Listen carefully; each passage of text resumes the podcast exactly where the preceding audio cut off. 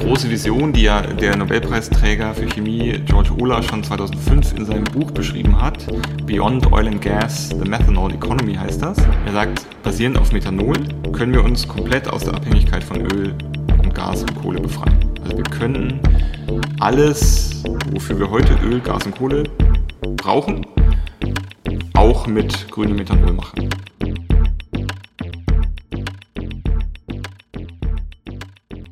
Danke für euer Interesse. Herzlich willkommen zu Sprint, dem Podcast für Menschen, die Neues neu denken. Mein Name ist Thomas Ramge und ich freue mich sehr auf unseren heutigen Gast, Christian Vollmann. Wer sich in der digitalen Startup-Szene auskennt, der kennt Christian mit hoher Wahrscheinlichkeit, unter anderem als Co-Gründer von eDarling, MyVideo und nebenan.de. Vor einem halben Jahr hat Christian aber sein natürliches, also sein digitales Habitat verlassen und ein Chemie-Startup gegründet, Carbon One. Was Carbon One vorhat und warum das sprunginnovatives Potenzial hat, das besprechen wir heute mit ihm. Christian, danke, dass du dir die Zeit nimmst. Guten Morgen, Thomas. Danke für die Einladung. Hast du ein Motorboot? Ich habe tatsächlich äh, ein Wochenendgrundstück am See und da habe ich ein kleines Motorboot, ja.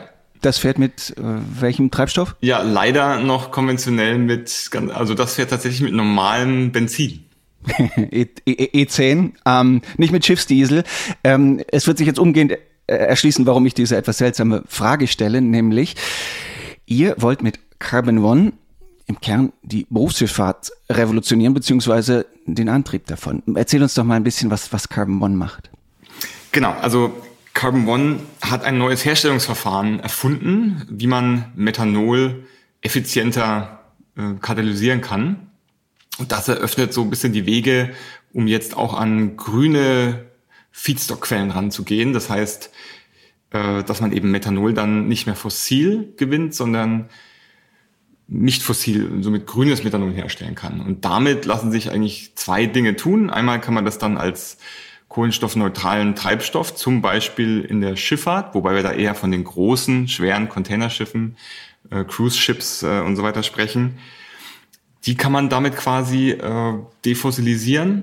Und der zweite große Bereich ist, dass man aus Methanol eben sehr viel herstellen kann, was kohlenstoffbasiert ist in der Chemieproduktion, so dass man die kohlenstoffbasierte Chemieproduktion defossilisieren kann damit. Das sind die zwei großen Anwendungsbereiche davon.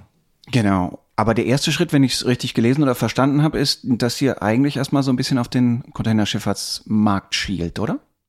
Ja, das, äh, da legen wir uns noch gar nicht fest. Also wir kriegen wirklich aus beiden Märkten schon sehr viel äh, Nachfrage.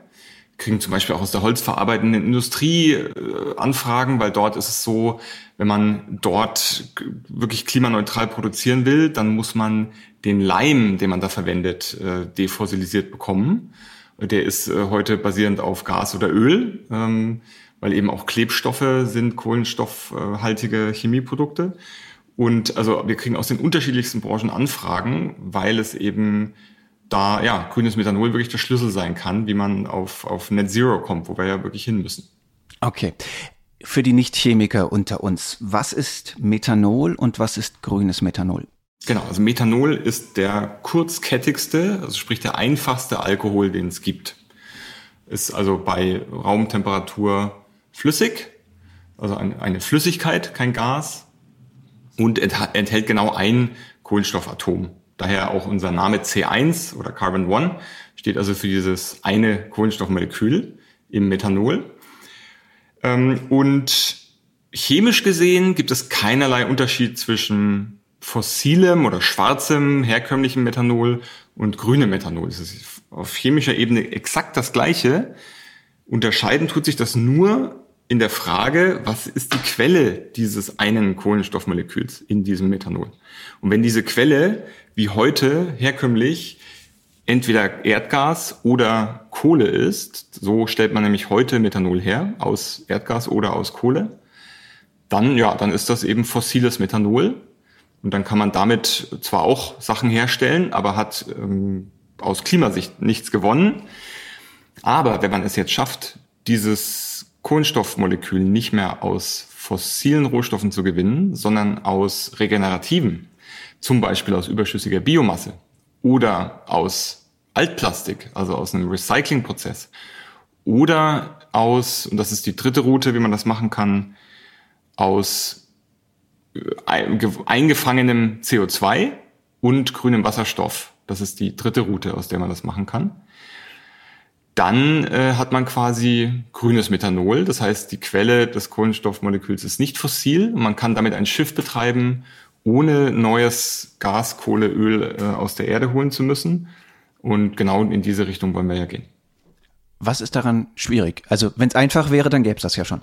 Absolut, genau so ist es. Ähm, also man muss sich vorstellen, der heutige Herstellungsprozess von Methanol geht zurück auf ein Patent aus dem Jahr 1921. Die erste kommerzielle Methanolanlage der Welt hat BASF in Leuna 1923 errichtet. Das heißt, wir reden von einem 100 Jahre alten Prozess, der ehrlich, ehrlicherweise ausoptimiert ist. Ja, der ist im Engineering äh, komplett ausoptimiert. Da kommt man jetzt nicht mehr großartig weiter. Und ähm, dieser Prozess ist eine heterogene Katalyse, das heißt, da wird ein ähm, aus Gas oder Kohle wird ein sogenanntes Synthesegas erzeugt im ersten Schritt. Und dieses Synthesegas wird dann in einem Festkörperreaktor reagiert das mit einem äh, Feststoffkatalysator, also einem Katalysator, der in, als, als Metall, als Festkörper vorliegt. Das bedeutet, ähm, dieses Gas reagiert an einer Oberfläche. Und so eine Oberfläche hat Ecken und Kanten und man kann diese Reaktion dort nicht 100% genau kontrollieren, beziehungsweise versteht man auch auf molekularer Ebene gar nicht 100%, was da genau passiert. Es funktioniert halt. Es hat aber viele, also viele inhärente Nachteile. Und zwar ähm, braucht man sehr hohe Temperaturen, um diese Reaktion überhaupt in Gang zu bekommen. Gleichzeitig sorgen hohe Temperaturen dann aber dafür, dass sich das chemische Gleichgewicht dieser Reaktion zum Ausgangsstoff hin verlagert, wo man es nicht haben will. Man will es ja beim Produkt haben, man will ja Sachen herstellen, also Methanol herstellen. Das heißt, man muss ganz hohen Druck aufwenden, circa 80 Bar derzeit, um das Gleichgewicht dann wieder Richtung Produkt zu verschieben. Da arbeiten also Kinetik und Thermodynamik quasi so ein bisschen gegeneinander. Ja, dadurch braucht man sehr hohen Druck, sehr hohe Temperatur. Man hat dann ähm, nur circa 10% Umsatz pro Durchlauf. Man muss also 90% des Gases immer wieder rezyklieren, wieder aufheizen, wieder den Druck erhöhen. Und die Selektivität ist nicht sehr gut. Also man ähm, stellt Methanol her, aber leider auch viele andere unerwünschte Sachen, die man gar nicht herstellen möchte. Wasser, Ethanol, Butanol, andere Sachen. Und das bedeutet ähm, zum einen, dass sich das in diesem Rezyklieren immer wieder ähm, 90 Prozent des Gases zurückführen, dass sich diese unerwünschten Nebenprodukte anreichern ähm, und den Katalysator drohen zu vergiften. Es sei denn, man äh, verbrennt quasi Teile des Synthesegases, um diese Nebenprodukte loszuwerden. Dadurch wird es natürlich auch weniger effizient. Und man muss am Ende sehr aufwendig aufreinigen. Ja. Und, ähm, und ich habe unfassbare Energieverschwendung im System. Genau, es ist, es ist insgesamt dann nicht mehr, also das ist natürlich alles total optimiert, dieser ganze Prozess. Ja, es ist, ähm, man versucht natürlich jede Energie irgendwo wieder anders zu, äh, zu verwenden. Aber insgesamt, genau, ist es dann äh, schon nicht der effizienteste Prozess aller Zeiten. Und jetzt kommt dazu, dass wenn man heute kostenkompetitiv mit der Null produzieren will, dann funktioniert das nur in, in World Scale, riesengroßen Anlagen, die eigentlich idealerweise drei Jahre lang durchlaufen müssen, konstant bei Volllast, damit äh, ich, ich wettbewerbsfähig bin. Und ähm, das, also sprich, die sind nicht flexibel fahrbar, also die, die sind nicht mit erneuerbaren Energien koppelbar, die mal, von denen ich mal mehr und mal weniger habe. Weil mein Prozess muss 100% immer durchlaufen. Ähm, und das äh, skaliert auch nicht sehr gut, vor allem nicht nach unten. Also das ist nicht in kleinen dezentralen containerized Anlagen denkbar, ähm, weil das würde sich einfach überhaupt nicht rechnen. Und jetzt da kommen wir jetzt ins Spiel. Ja, wir haben ähm, und das ist auch, sage ich mal, das, das Sprunginnovationspotenzial. Wir haben diesen Prozess einmal komplett neu erfunden, heben den auf eine völlig andere Technologie, nämlich auf eine homogene Katalyse. Das bedeutet, wir arbeiten nicht mit einem festen Katalysator, sondern mit einem in einer Flüssigkeit gelöstem Katalysator. Das heißt, wir gehen in einen Flüssiggasreaktor. Ähm, dort ist eine Flüssigkeit, ein Lösemittel drin. Darin lösen wir unseren Katalysator auf und, ähm, lösen, und, und führen dann dort das Gas rein und, und das Gas löst sich in dieser Flüssigkeit und die Reaktion findet dann in der gleichen Phase, deswegen homogene Katalyse, nämlich in dieser flüssigen Phase statt. Und das löst dann eigentlich alle dieser Probleme, die ich gerade genannt habe. Wir können also mit Temperatur und Druck über die Hälfte runter. Wir haben eine Selektivität von annähernd 100 Prozent. Es entstehen keine unerwünschten Nebenprodukte. Wir ähm, können das wunderbar kühlen. Also das ist eine exotherme Reaktion, entsteht sehr viel Hitze. Das ist ein großes Problem im herkömmlichen Prozess, diese Hitze abzuführen und dafür zu sorgen, dass überall in diesem Reaktor die gleiche Hitze herrscht. Und ähm, äh, das Ganze skaliert sehr, sehr schön, ähm, weil du kannst dir vorstellen, ein Flüssigreaktor skaliert eben dreidimensional, Höhe, Breite, Tiefe, wohingegen ein Festkörperkatalysator, das ist eine Oberfläche, heißt, skaliert natürlich nur zweidimensional. Ja, und ähm, das führt dazu, dass ja, das Ganze skalierbarer, auch flexibel fahrbarer, dadurch äh, besser koppelbar mit erneuerbaren Energien, äh, dezentral in, in kleinen containerized Anlagen denkbar. Und das wiederum führt dazu, dass wir eben an grüne Quellen ran können. Das, der heutige Prozess ist ja einfach ziemlich inkompatibel mit ähm, dezentraleren grünen äh, Eingangsstoffen. Ja?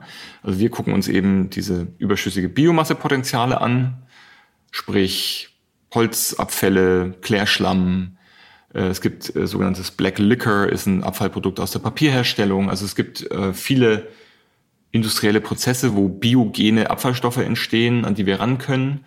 Wir gucken uns auch dieses Thema Plastikvergasung und ähm, an, wo man quasi aus Altplastik grünes, also recyceltes Methanol machen würde und daraus könnte die chemische Industrie dann wieder Plastik machen. Man hätte eine Kreislaufwirtschaft basierend auf ähm, recyceltem Methanol geschaffen. Und ähm, dann langfristig das größte Skalierungspotenzial hat natürlich äh, quasi Captured CO2, also entweder aus Direct Air Capture, wenn das mal soweit ist, oder aus Unavoidable Point Sources, aus unvermeidbaren Industrieprozessen, wie zum Beispiel der Zementproduktion, ja, wo wir heute noch keine, also wir haben zwar Ideen, wie wir den äh, Prozentsatz äh, oder die, den äh, ja, wie, also reduzieren, wie viel CO2 entsteht bei der Zementproduktion, aber wir haben noch keine Alternative, wie wir wirklich äh, ganz ohne CO2 Zement produzieren können. Und deswegen gilt CO2 laut EU-Regulation als unvermeidbare CO2-Quelle. Und wenn man an solche unvermeidbaren CO2-Quellen rangeht, dann entsteht regulatorisch dann auch grünes Methanol. In Verbindung allerdings, muss ich da eben dazu sagen, mit grünem Wasserstoff. Das heißt, wir brauchen dann auch grünen Wasserstoff für diese Route. Für die äh, Energiegewinnung? Nein, für die Katalyse selbst. Also nur für diese Route, wenn wir aus CO2 grünes Methanol machen wollen. Ja, dann. Ähm, Warum braucht ihr das da? Ja, weil dieses Synthe du musst dieses, der erste Schritt ist, das Synthesegas herzustellen. Ja, das ja. Synthesegas ist, äh, besteht aus Kohlenmonoxid, also CO, und Wasserstoff, H2. Ja. So, und das Kohlenmonoxid generieren wir aus dem Kohlendioxid, aber das H2 brauchst du noch aus einer anderen Quelle, in dem Fall. Ja. Mhm. Der Charme ist, dass du dann wirklich aus CO2 etwas machen kannst. Das heißt, ähm, man muss dann dieses äh, CO2, was man zum Beispiel über Direct Air Capture aus der Atmosphäre gefiltert hat, nicht ähm, verpressen im Boden oder so, ja, ähm, wo man gar nicht genau weiß, ob es da überhaupt dauerhaft dann bleibt ähm, oder ob es vielleicht auch irgendwelche Erdbeben auslösen kann an irgendeiner Stelle, sondern man kann es tatsächlich als als Eingangsstoff in einen anderen Prozess wiederum verwenden. Ja, und man kann wirklich eine große Kreislaufwirtschaft aufbauen, wo man CO2, auch einen Business Case für, für Direct Air Capture hat, ja, weil es äh, gebraucht wird als Eingangsstoff in einem anderen Prozess. Verstanden. Ich verstehe eh ganz viel, weil du diese ganzen chemischen Prozesse so wunderbar klar ähm, erklärst. Dabei bist du ja gar kein Chemiker. Du bist ja von, von Haus aus Betriebswirt. Ähm, hast aber zusammen mit einem promovierten Chemiker, genauer mit einem promovierten Quantenchemiker gegründet. Wie kam der dann, äh, also der Marek, wie kam der auf die Idee, überhaupt an so ein ganz, ganz dickes Brett ranzugehen, zu sagen, okay, da gibt es einen total optimierten, seit äh, ungefähr 100 Jahren aus ähm, und im äh, großtechnischen Maßstab permanent überall laufenden Prozess, den knacke ich jetzt mal. Und wie ist dem das gelungen? Weil das ist ja nicht so einfach, mal, mal so eine total eingeführte Technologie zu Sprung innovieren. Nee, absolut nicht. Also wie, wie gesagt, das hat 100 Jahre keiner geschafft, äh, diesen Prozess besser zu machen. Ähm, wir haben übrigens viele Prozesse in der Chemie, die, die so alt sind. Ja, Haber-Bosch, also der Prozess, der eigentlich die halbe oder nicht die halbe, die fast also die ganze Welt ernährt. Ja, ja ähm, also Kunst, Kunstdünger äh, produziert. Genau, ähm, über Haber Bosch produzieren wir Ammoniak und daraus äh, daraus produzieren wir Dünger. Und äh, die Welt könnte heute nicht äh, acht, neun Milliarden Menschen ernähren, äh, wenn es diese Innovation nicht Made in Germany vor über 100 Jahren gegeben hätte. Ja, aber auch das Verfahren ist über 100 Jahre alt und ja, könnte man sich auch drüber unterhalten, ob da nicht mal Okay, das macht ihr dann im zweiten Schritt. Also das, das könnte man dann Mal machst du dann A1 oder genau. A. Also was mir wichtig ist, A1 kommt dann als nächstes, ja, genau.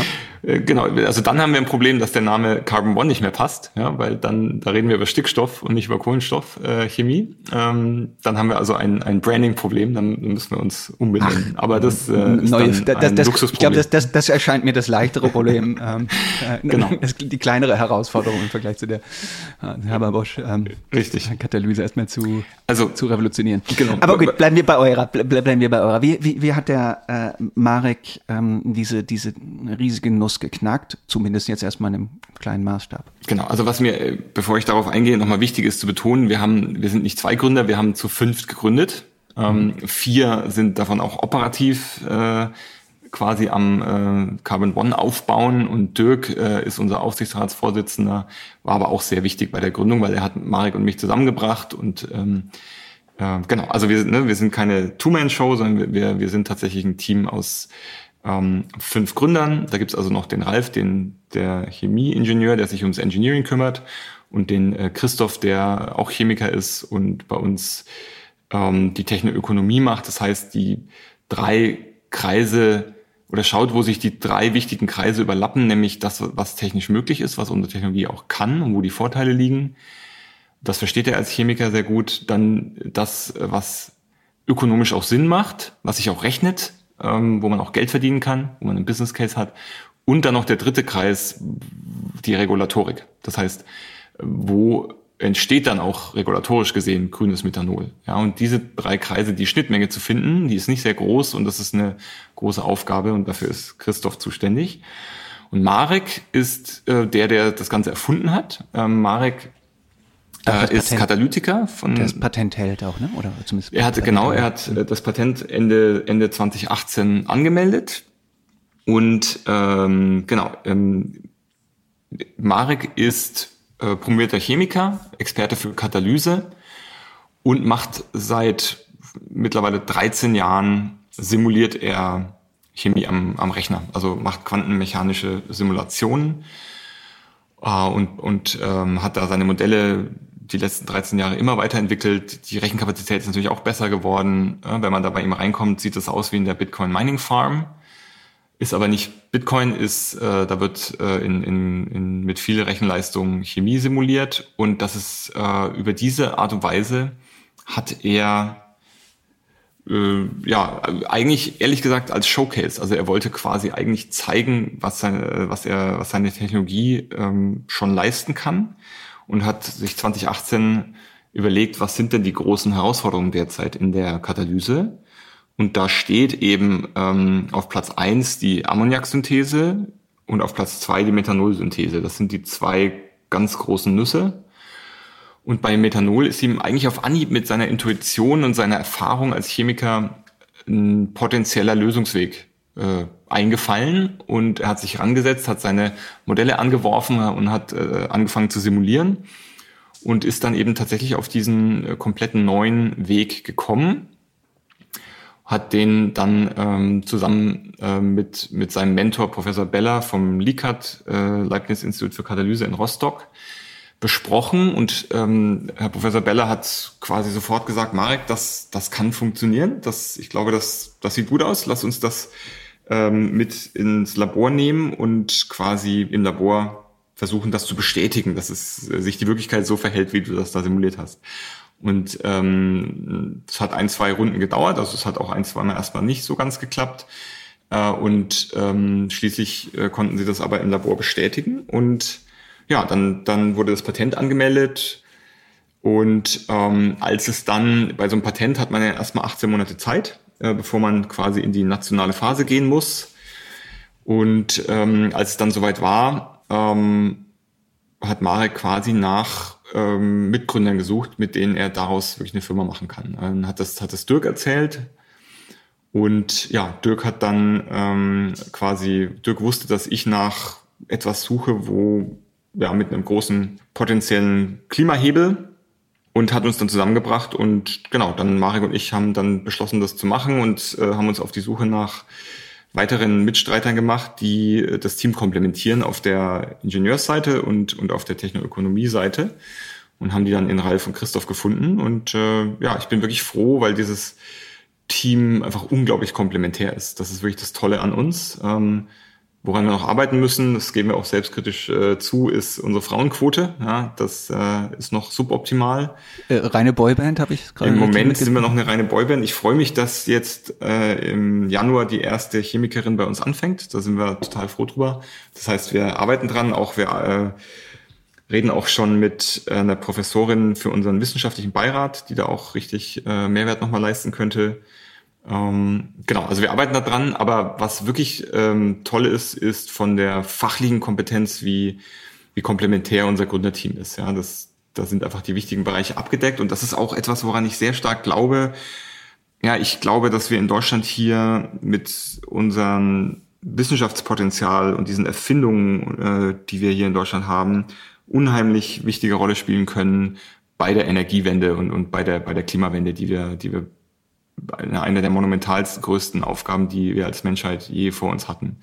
Und da können wir als Deutschland ähm, eine absolute Schlüsselrolle einnehmen, aber nur, wenn wir besser drin werden, diese tollen Erfindungen, die an den Unis und Fraunhofers Helmholtz äh, hier in diesem Land entstehen, auch besser dann ähm, kommerzialisiert bekommen, auf die Straße bekommen, skaliert bekommen. Ja, weil Wirkung entfalten wir nur, ähm, wenn ähm, ja, also ich, ich habe ich hab mal jemand sagen hören, Wirkung ist äh, Masse mal mal äh, Geschwindigkeit, ja und das war ein Physiker ähm, vermutlich, der das gesagt hat, ja. Wahrscheinlich äh, und ähm, das ist genau richtig, ne? Also wir ähm, wir müssen da das Beste aus zwei Welten vereinen. Wir müssen diese sag ich mal, die, die Erfinderkraft äh, und das wissenschaftliche Vorgehen vereinen mit diesem Sense of Urgency und dieser Geschwindigkeit, die man äh, im Startup an den Tag legt, weil man sonst auch keine Chance hat ja, als Startup. Und ähm, genau, wir müssen mehr Startup-Gründer und, und, und Kaufleute in, in Verbindung bringen mit den Wissenschaftlern und daraus wirklich interdisziplinäre Teams formen. Wo ist da eigentlich die Hürde? Es ist ja nicht so schwer. Ne? Also äh, du hast das jetzt auch gemacht und ich nehme an, dass in, ne, in und äh, quasi das Motiv, was du eben schon genannt hast, dass du jetzt irgendwie nach einem nach einem Business Case gesucht hast, der jetzt vielleicht nicht das Leben ein bisschen bequemer macht oder ähm, ne, irgendwie Menschen, die auf der Suche nach Liebe sind, zusammenführt oder so, sondern das einen erheblichen einen klimarelevanten Hebel bietet. Da gibt's ja viele. Und ähm, es gibt viele Wissenschaftler wie jeden, den du ja auch gefunden hast und oder die mehreren, die du gefunden hast. Wo ist überhaupt, wo ist das Problem? Die gibt's ja. Und es gibt genau, ja, also es scheint mir kein sehr komplizierter Matching-Prozess per se zu sein. Ja, es, es gibt, ich glaube, es gibt mehrere Probleme. Ähm, zum einen ist, äh, ist das Problem schon, dass Kaufleute und Wissenschaftler schon ein bisschen in zwei verschiedenen Welten leben. Ja? Also man könnte schon ein bisschen sagen, der eine lebt auf dem Mond, der andere auf dem Mars. Ähm, man, man spricht schon teilweise sehr unterschiedliche Sprachen, man, man vertraut sich oft auch nicht. Also es ist auch, oft auch ein großes Misstrauen da und man versteht halt dann, also ne, es war für mich schon eine große Herausforderung als Internetgründer, Kaufmann, nicht Naturwissenschaftler, mich in diese Technologie einzuarbeiten, äh, sie zu verstehen, auch bewerten zu können, kann das funktionieren? Weil es ist schon auch so, und es gibt natürlich auch vieles da draußen, was sich erstmal gut anhört, aber dann ja entweder technologisch dann doch nicht funktioniert oder sich nicht schützen lässt oder vielleicht wirtschaftlich zwar technologisch irgendwie nett ist, aber wirtschaftlich keinen Sinn macht, sich nicht rechnen kann. Ja, und das zu durchdringen, das ist schon, äh, das hat auch gedauert, ja. Also von dem Tag, wo ich Marek kennengelernt habe, bis äh, zum Notartermin waren es neun Monate. Äh, und dazwischen lagen wirklich, lag extrem viel Arbeit, sich einzuarbeiten. Wir haben, ich habe selbst dann Versuche finanziert, um sicher zu gehen, dass da, dass da auch was dahinter ist. Und das ist schon eine Aufgabe, die, da muss man, über die Brücke muss man erstmal kommen, ja. Ähm, es gibt, es gibt leider nicht super viele Leute, die, die so vermitteln können zwischen diesen zwei Welten, also die irgendwie beide Welten verstehen und, ähm, und vermitteln können. Die, diese Leute gibt's, davon gibt's nicht so viele. Es gibt sie, aber sind rar gesät. Und ich glaube, dass äh, was auch ein großes Problem ist, ist dieser IP-Transfer. Ja? Da seid ihr als Sprint ja auch ähm, mit einem Vorschlag unterwegs, den ich übrigens ähm, explizit unterstütze. Ja, dass man, also ihr sucht gerade eine Koalition der willigen Hochschulen, die äh, bereit sind, in einem Modellversuch für ein paar Jahre mal das Thema IP-Transfer komplett auf den Kopf zu stellen. Und das ist genau das, was es braucht. Heute ist es so, ein, ein universitärer Erfinder oder ein Erfinder am Helmholtz, Fraunhofer, Leibniz und so weiter, ähm, der mit seiner seine Erfindung ausgründen will, ähm, hat einfach extrem große Hürden vor sich. Ja, er muss mit der Patentverwertungsagentur äh, seiner Universität in langfristige Verhandlungen einsteigen. Dort sitzen ja, will ich gar nicht, ist gar nicht böse gemeint. Dort sitzen Leute, die, deren Job es ist, eher äh, Risiko zu vermeiden und, und äh, eine Technologie, also eher so ein bisschen bloß keinen Fehler machen. Das heißt, die im Zweifel denken die, dass ihre Patent ganz viel wert ist. Ähm, und am Ende scheitert es daran oder eine Uni hält dann 40 Prozent im Cap-Table vom Start weg. Das ist zum Scheitern verurteilt. Da investiert später kein Mensch mehr rein. Ja, und das, ähm, das funktioniert so nicht. Ja, wir müssen das auf den Kopf drehen. Wir müssen sagen, egal, ein Uni-Erfinder, egal ob er noch im Studium ist, ob er ein PhD ist, ob er ein Doktorand ist, äh, ob er ein Professor ist, der eine Erfindung gemacht hat, darf die per se ausgründen. Und zwar auch ohne irgendwie erstmal um Erlaubnis fragen zu müssen. Und die Universität wird standardmäßig ähm, beteiligt äh, mit einem einstelligen Prozentsatz und zwar virtuell, ja, ohne Gesellschafter zu werden, ohne Stimmrechte zu haben, ohne irgendwas blockieren zu können. Die klassische stille Beteiligung, ne? Genau, so, richtig. Genau. Ähm, und dann hat sie irgendwann ein Portfolio mit ganz, ganz vielen total aussichtsreichen Wetten und dann kann sie sich freuen, genau wie MIT, Stanford, äh, Harvard sich immer wieder freut mit Hoch. Genau. Da hatten wir irgendwie brillante junge Leute, die haben ganz tolle Sachen ganz, ganz groß gemacht ja. und dann wurden wir ganz reich dadurch. Genau, weil Komisch, ne? auf, ist ja nicht so schwer auf, zu verstehen als Modell. Nee, es ist auch so, aber es ist auf diese Weise hätten wir, also heute ist es so, ne, dass quasi, musst dir vorstellen, heute, also in Stanford und so, da wo das so gemacht wird, da fahren halt äh, jedes Jahr irgendwie 500 äh, Schnellboote los, ja, und ähm, ans, dann davon kommen dann eben 50 auch ans Ziel, ja, sage ich mal, und wir werden große erfolgreiche Firmen und die Uni kann sich freuen, ja. Und in unserem deutschen System wir machen es halt so kompliziert und so bürokratisch, dass ähm, dass eben überhaupt nur zehn Boote pro Jahr losfahren. Ja, und dann wundern wir uns, dass, dass bei uns halt nur eins ankommt davon. Ja. Ähm, wenn wir es umdrehen würden, dann ja, würde zwar in Summe auch mehr scheitern, absolut gesehen, aber wir hätten einfach viel mehr Versuche und wir würden auch viel mehr Treffer landen. Und so funktioniert das Spiel nun mal. Ja. Genau. Was im Kern natürlich auch die Denke ist, in der Welt, aus der du kommst. Ne? Also in, in ja. der digitalen Startup-Welt ist es ja genau so. Ne? Die, äh, die großen Investoren geben halt viel Geld in viele kleine Versuche und ein paar von den Ballons steigen dann halt richtig hoch.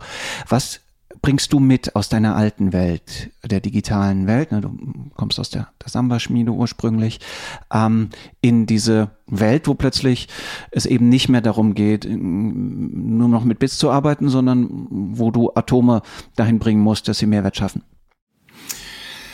Genau. Ähm also zum einen glaube ich, ähm, geht es ist meine Aufgabe. Also meine Aufgabe ist die klassische CEO-Aufgabe. Ja, ähm, ich habe mal jemanden sagen hören, CEO hat genau drei Aufgaben, nämlich zum einen die die Vision und Strategie formulieren und sie an alle Stakeholder zu kommunizieren, ähm, dann die richtigen Leute zu heiren und drittens dafür zu sorgen, dass immer genug Geld auf dem Konto ist.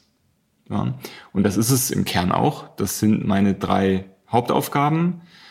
Das heißt, es geht darum, ja, diese komplexe Technologie möglichst einfach zu erklären. Das ist schon mal eine Kernaufgabe. Das ist leichter gesagt als getan. damit eben ja auch nicht Naturwissenschaftler sie verstehen können, damit ne, ich auch Investoren überzeugen kann, die vielleicht nicht so tief drin sind.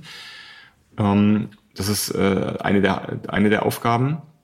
Also zu übersetzen, ne, für diese, eben genau für diese Nichtwissenschaftlerwelt zu übersetzen und zu kommunizieren. Dann, wie gesagt, Recruiting ist eine meiner Hauptaufgaben, dafür zu sorgen, dass wir jetzt hier ein Weltklasse-Team aufbauen. Im Moment heiren wir hauptsächlich Chemiker und, und Ingenieure und technische Projektmanager, solche Sachen. Also eigentlich fast nur Naturwissenschaftler. Und eben, wie gesagt, dafür zu sorgen, dass, dass wir das Geld, dass, dass diese Leute, die wir da einstellen, ähm, die notwendigen Mittel haben, ähm, das zu tun, was sie da tun sollen und möglichst schnell vorankommen. Weil das ist auch das, was ich mitbringe, diesen Sense of Urgency, ja, der in der Wissenschaftswelt nicht immer vorhanden ist. Ja, da äh, ja, ist es manchmal ein bisschen gemütlicher, beziehungsweise hat man sich irgendwie dran gewöhnt, dass ein Projekt halt nun mal drei oder dreieinhalb Jahre dauert. Ja? Ähm, das können wir uns vor allem vor dem Hintergrund der Klimakrise, aber einfach schlicht und einfach nicht leisten. Ja, wir müssen schneller werden. Es kann auch nicht sein, dass wir in Deutschland acht Jahre brauchen, bis wir einen Windpark gebaut haben. Ja, so werden wir das nie schaffen. Wir müssen an allen Ecken und Enden in der, in der Energiewende schneller werden.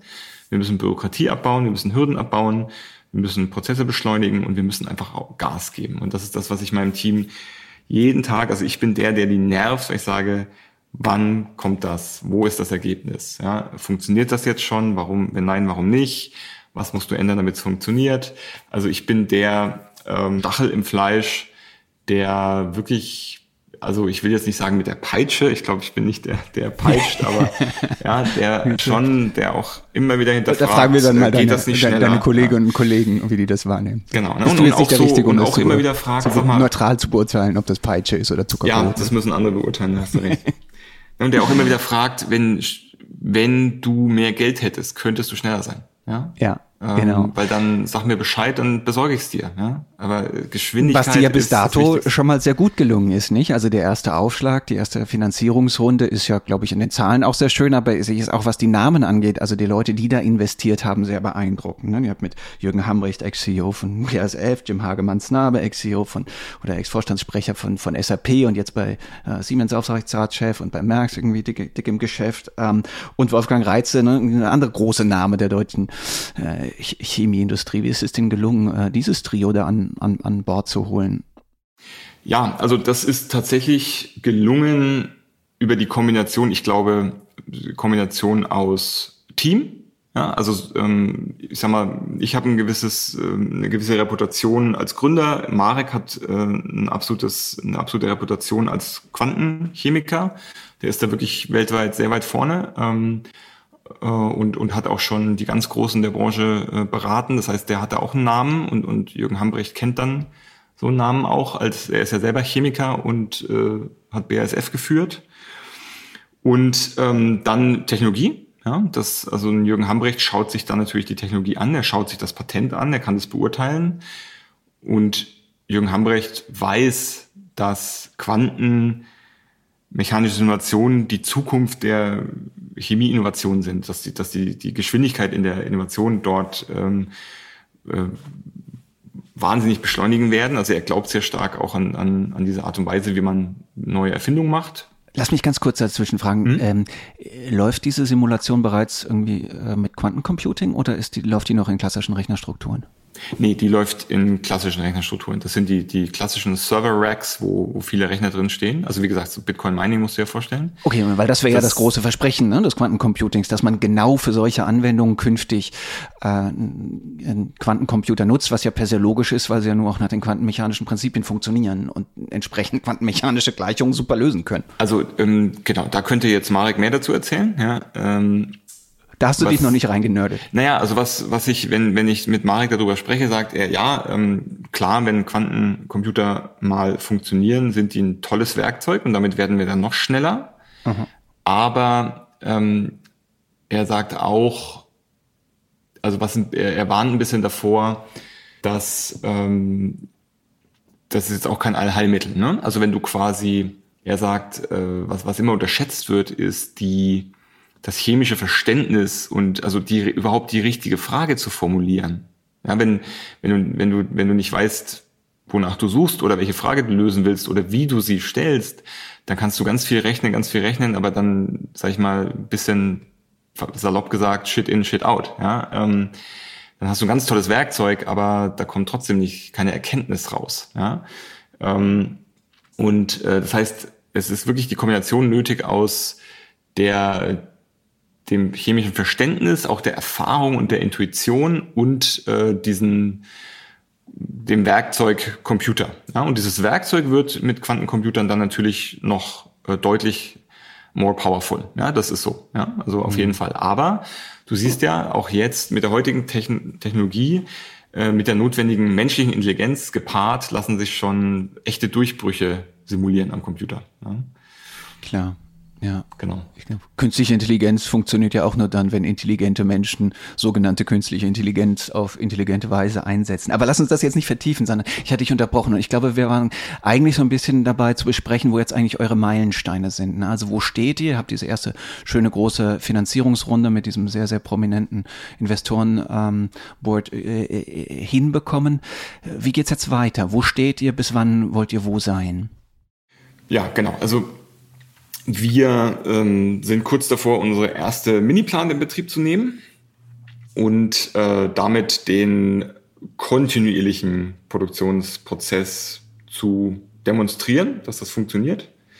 Das äh, definieren wir derzeit als äh, Technology Readiness Level 6. Mhm. Wie groß ist dann so eine? Die ist, die ist nicht groß, ja. Ähm, das ist eine, eine Mini-Plant, die, die steht dann in einem Technikum, arbeitet mit Flaschengasen. Also das heißt, es ist dann ein Laborsetting. Da geht es darum, äh, zu zeigen, dass man äh, das in einem kontinuierlichen Chemieproduktionsprozess fahren kann und dass der auch mal dann mindestens eine Woche oder so robust durchläuft. Ja, das ist das Ziel und das ist Level 6. Der nächste Schritt, und an dem arbeiten wir auch schon sehr konkret, ist dann das, äh, unser erstes großes Pilotprojekt, das ähm, dann im Chemiepark, also das nimmt quasi diesen kontinuierlichen Produktionsprozess aus Level 6 und transferiert ihn in den Chemiepark. Ja, das heißt, ähm, dass wir dann dort nicht mehr mit Flaschengasen arbeiten, sondern mit äh, echten, einer echten CO2-Quelle aus einem echten Industrieprozess, der da vor Ort CO2 produziert und eben grünen Wasserstoff. Also mit, ne, mit echten äh, Quellen, auch mit deren Un Verunreinigungen und so weiter. Und da quasi den gesamten Prozess beweisen, Gasaufreinigung, Synthesegasherstellung, Methanolkatalyse und ähm, dann hinten eben die äh, Abtrennung.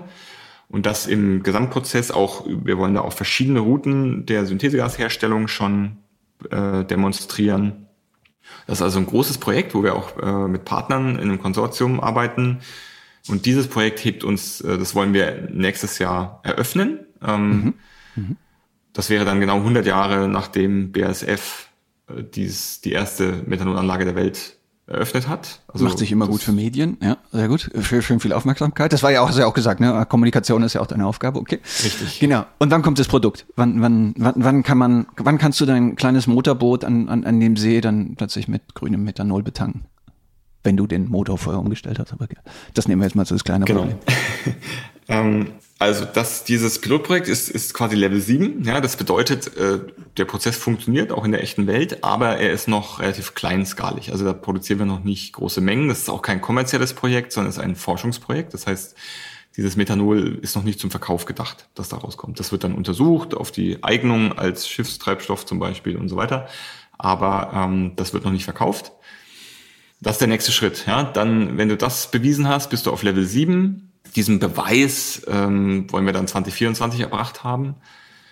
Und dann geht es darum, auf Level 8 zu kommen. Level 8 bedeutet eigentlich genau das gleiche, nur eben Faktor X größer. Und da ist das Schöne, dass Flüssiggasreaktoren wunderschön skalieren, ähm, weil eben, wie gesagt, die Kühlung einer Flüssigkeit ist total simpel und ähm, ein flüssiger Reaktor skaliert dreidimensional. Ähm, es sind also Skalierungsfaktoren, von ähnlichen Prozessen in der Großchemie von bis zu 10.000 von einer Reaktorgeneration auf die nächste dokumentiert und bewiesen, also schon gemacht worden.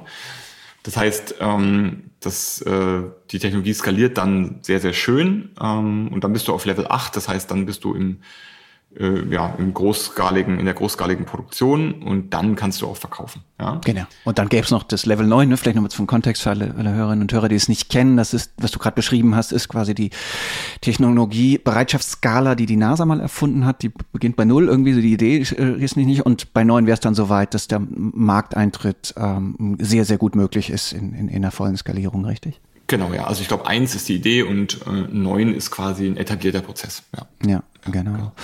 Und wie groß mal angenommen, ne? Also wenn ich die richtig verstehe, so also in zwei, in zwei, drei Jahren dann auf, auf acht und ähm, optimistisches Szenario. Wie, wie viel Geld habt ihr bis dahin eingesammelt um dann wirklich groß in den Markt zu gehen? Und wie hoch wäre dann der Hebel, den ihr ähm, als Firma oder vielleicht ja dann auch als äh, einfach Technologie, die die, die Welt verändert, ähm, in die Welt bringen könntet?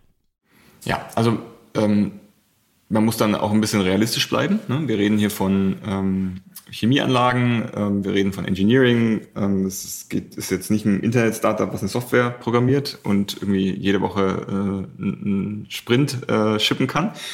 Das ist schon äh, wirklich äh, hohe Komplexität, auch was Genehmigungsverfahren, Umweltauflagen, Sicherheitsanforderungen, Explosionsschutz, Brandschutz und so weiter. Also die Komplexität ist äh, gegeben. Das heißt, realistischerweise ist man auf Level 7 in zwei Jahren, also in 2024 und dann auf Level 8 äh, frühestens nochmal zwei Jahre später. Ähm, also mhm. von Level 8 großskaliger Produktion reden wir eher von vier Jahren von heute. Und die große Frage ist, was passiert ab Level 7? Aber Level 7 ist eigentlich okay, wir haben bewiesen, es funktioniert in der echten Welt. Und die Frage ist, wer macht es dann groß? Ja? Ähm, und da ist, äh, stellt sich dann die Frage, ist Carbon One die Firma, die am besten ja, die, die, die Fähigkeiten, die Erfahrung etc. hat, äh, das dann groß zu machen? Oder können das andere Firmen vielleicht besser und man lizenziert eher aus? Also ja. Oder es kommt zu engen Kooperationen vermutlich. Ne? Klar, also genau. so äh, also das, das wird dann BASF euer Pfizer. Also das sind was, viele, was, genau. Was Pfizer für BioNTech ist. Richtig, so, ne? genau. Da sind ganz viele Spielarten denkbar und deswegen will ich da auch gar nicht zu viel mutmaßen, weil das alles noch Zukunftsmusik ist. Fakt ist, äh, sobald, wenn wir auf Level 7 sind, sind wir in Business und ähm, können uns dann überlegen, welche Option strategisch für uns am meisten Sinn macht. Und da werden wir immer, und das ist unser, unser North Star, sage ich immer, ne? wir werden immer mit einbeziehen, welche Option ermöglicht den schnellsten Markthochlauf. Weil was du dir, was du dir überlegen musst, wir reden von gigantomanischen Mengen, ja. Würde, wenn nur die heutige Schifffahrt umstellen würde auf grünes Methanol statt Schweröl, dann bräuchte die 500 Millionen Tonnen davon pro Jahr. Die heutige Produktion von also herkömmlichem Fossilmethanol gesamt weltweit pro Jahr ist 100 Millionen Tonnen. Das heißt, wir, wir reden von einer Versechsfachung des Marktes und das ist nur die Schifffahrt. Da ist, da wäre noch nicht die Chemieproduktion, die kohlenstoffbasierte Chemieproduktion dabei. Das heißt, wir reden von wirklich wahnsinnig großen Mengen, weil am Ende des Tages reden wir davon, dass wir aus, uns aus unserer Abhängigkeit von Öl und Gas befreien. Davon reden wir. Und du weißt, dass darauf sind unsere Volkswirtschaften gebaut worden. Ja? Also wir reden von einer riesengroßen Markthochlauf-Herausforderung. Äh, und da sind wir als kleine Firma, ähm, ja, bin ich jetzt auch nicht anmaßend zu sagen, wir machen das ganz alleine. Ja? Äh, einfach weil es auch nicht der, wahrscheinlich nicht der schnellste Weg wäre, das alleine zu machen. So, ähm, was aber bedeutet, ähm, eventuell machen wir das in Partnerschaft oder vielleicht machen das auch andere mit lizenzieren unsere Technologie, das zu tun. Und wir könnten uns dann, äh, wir könnten dann sagen, ähm, Leute, wir machen das gleiche jetzt nochmal. Wir gucken uns jetzt an, ähm, welche, welcher großchemische Prozess ähm, ja, ist, ist, ist, ist äh, produziert wie viel CO2 Stand heute und mit welchem großchemischen Prozess lassen sich welche Margen erzielen, ähm, machen daraus einen Quadranten und das, was möglichst weit rechts oben steht, sprich äh, wirtschaftlich attraktiv und äh, großer äh, Klimasünder, das versuchen wir äh, neu zu erfinden, basierend auf unserer quantenmechanischen Innovationsplattform und eben grün neu zu denken. Ja. Okay. Und dann Hast du ja schon gesagt, das gleiche. Am, am, Ammoniak wird auf jeden Fall rechts oben, äh, ziemlich weit rechts oben stehen. Mal gucken, ob wir das geknackt kriegen. Aber ähm, äh, nochmal zum Potenzial. Ich habe gelesen, also mal angenommen, dann würde das wirklich, wirklich groß machen und ihr würdet es ganz viel lizenzieren oder jemand anderes würde einen sehr ähnlichen Prozess, der nicht unter euer Patent fällt, ebenfalls irgendwie in die Welt bringen, dann, dann reden wir über fünf Prozent der globalen CO2-Emissionen, richtig? Ähm, also das ist wir haben, genau, es ist gar nicht so ganz einfach zu genau zu berechnen, äh, was das Gesamtpotenzial ist. Es hängt von einigen Faktoren ab, wie man, wie man das berechnet. Ähm, was ich dir sagen kann, ist, die, die Schifffahrtsindustrie ist mehr als drei Prozent der globalen CO2-Emissionen heute. Mhm. Äh, die kohlenstoffbasierte Chemieindustrie sind nochmal mehr als drei Prozent. Ähm, dann ist aber so, man kann mit Methanol theoretisch auch in einem weiteren Schritt äh, E-Kerosin machen. Äh, man kann damit auch Lastwagenbusse betreiben, vor allem zum Beispiel in Afrika, Südamerika, wo ehrlich gesagt die Elektrifizierung noch äh, viel weiter weg ist. Ja? Also ich sehe jetzt noch nicht elektrische ähm, LKWs und Busse durch Afrika fahren, weil das Stromnetz einfach gar nicht vorhanden ist. Und die, und die, die, die also das kann durchaus sein, dass man da um, um diese Sachen äh, kohlenstoffneutral zu bekommen, einfach ähm, dass das vielleicht nicht über Elektrifizierung läuft, sondern über, du, eine Technologieoffenheit soll nie schaden. Richtig, ähm, genau. Also man muss technologieoffen rangehen. Innovations, ähm, und deswegen ist es aber so schwierig Kontext, zu sagen, was ist das Gesamtpotenzial von grünem Methanol, weil das hängt halt dann davon ab, wie viel Prozesse wir damit eben defossilisieren. Ja, das heißt, es ähm, ist, kann man jetzt noch nicht genau sagen, aber es ist ein sehr, sehr großes Potenzial. Es, theoretisch ist es auch ein Wasserstoffspeicher. Ja? Ähm, ähm, aber ob das, ob das Sinn macht, äh, gesamtenergetisch von der Bilanz her und, und von Wirtschaftlichkeit, das, das kann ich dir auch, noch, auch nicht sagen. Ja? Das heißt, da gibt es ganz viele Ifs, ähm, aber was klar ist, und das ist auch die große Vision, die ja der Nobelpreisträger für Chemie George Olah schon 2005 in seinem Buch beschrieben hat, Beyond Oil and Gas, The Methanol Economy heißt das. Mhm. Er sagt, äh, basierend auf Methanol können wir uns komplett aus der Abhängigkeit von Öl und Gas und Kohle befreien. Also wir können alles, ähm, was wir heute mit, wofür wir heute Öl, Gas und Kohle brauchen, auch mit grünem Methanol machen. Ja, die Spannend. Herausforderung ist dann, die, die, diese, das in diesen Mengen hergestellt zu bekommen. Das ist die große Herausforderung. Spannend, das, das wäre jetzt schon bereits ein wunderbares äh, Schlusswort. Aber ähm, das kann ich leider nicht ganz so stehen lassen, weil ich stelle ja meinen, meinen, meinen Gästen immer die gleiche Schlussfrage. Und ähm, die müssen wir, jetzt muss ich dir jetzt leider auch noch stellen, nämlich die Frage, was jetzt außer dieser wunderbaren, prägnanten und sehr, sehr, ne, irgendwie sehr, sehr, sehr gut ähm, vorstellbaren Vision einer äh, Methanol Economy, ähm, wäre denn Dein anderer großer Wunsch für eine Sprunginnovation im Jahr 2050, die die Welt grundlegend zum Besseren gestaltet? Ja, also ich finde, das ist eine sehr, sehr gute Frage und ich beantworte die auch sehr gerne. Die Antwort fällt mir auch total einfach, ehrlich gesagt. Ich wünsche mir eine Sprunginnovation in grüner Primärenergie. Ja, das heißt, ähm, ja, und ich kann dir nicht sagen, was es, was es am Ende sein wird, aber es gibt ja so ein paar Kandidaten, zum Beispiel äh, Kernfusion. Ähm, gibt es ja jetzt neue Ansätze mit Pulse-Lasern statt mit, mit Magneten. Ähm, ich, ich kann nicht beurteilen, ob das funktionieren wird und wenn ja, wann. Ja, ähm, aber ne, stell dir vor, wir hätten Fusionsenergie zur Verfügung. Eine andere, andere Option ähm, ist quasi Tiefengeothermie. Ja, weil wir haben ja ein Kraftwerk, das 24-7 an ist, nämlich den Erdkern. Ähm, da ist es egal, ob die Sonne scheint oder nicht, ob da eine Wolke ist oder ob es Nacht oder Tag ist. Es ist einfach immer 24-7 läuft dieses Kraftwerk da unten. Das wundert ähm, mich auch, warum das, ne? Ja, wir, wir müssen das nur warum das so wenig im Fokus ist. Das wäre ja so plausibel. Ja, es gibt ja Startups, ne? Also GA Drilling, äh, ist eine tschechische Firma, ähm, die haben auch unsere äh, Planet A, unser Lead-Investor, hat auch investiert die sind da dran mit, da geht es um Plasmabohrer, also die, wo du keine mechanischen Bohrköpfe mehr brauchst, die du, die sich alle 200 Meter dann verbraucht haben und du musst alles ganze Gestänge wieder rausziehen und die Bohrkosten steigen dadurch im Quadrat zur Tiefe und deswegen ist es einfach nicht wirtschaftlich, so tief zu bohren. Ne, sondern die jetzt mit Plasmabohrköpfen sich da quasi runter, ähm, also ich stelle mir das so vor, dass die sich da runter äh, wie sagt man, ähm, schmelzen ja, in, den, in, den, äh, in die Erdkruste. Ja. Ähm, ich glaube, da gibt es dann noch die Herausforderung, wie kriegt man diese Bohrlöcher dann stabilisiert. Und also da gibt es natürlich auch noch tausend Herausforderungen, die noch zu lösen sind. Aber stell dir vor, wir könnten, egal wo auf der Erde, acht bis zehn Kilometer tiefe Löcher bohren und hätten 24-7 alle Energie, die wir bräuchten. Dann könnten wir auch ja, mit Direct Air Capture und, und äh, grüner Wasserstoffproduktion über Elektrolyseure äh, quasi diese Mengen an grünem Methanol produzieren und könnten ähm, quasi ja, uns wirklich komplett befreien aus der Abhängigkeit von fossilen Rohstoffen. Herrje, ja, die alt, alte Vision von Energie, die zu billig ist, als dass man sie überhaupt noch abrechnen müsste und zudem grün. Äh, wenn, wenn die nur gelöst wäre, dann diese Herausforderung gelöst wäre, dann hätten wir ganz, ganz viele anderen Fliegen mit einer Klappe gleich mit, mitgeschlagen. Ja, und es würden auch keine Kriege mehr geführt, ja, um diese Energie. Weil also äh, Ölfelder und so, das hat auch für viel Leid über die letzten Jahrhunderte gesorgt. Verdammte Hacke, und das ist ja noch äh, euphemistisch formuliert.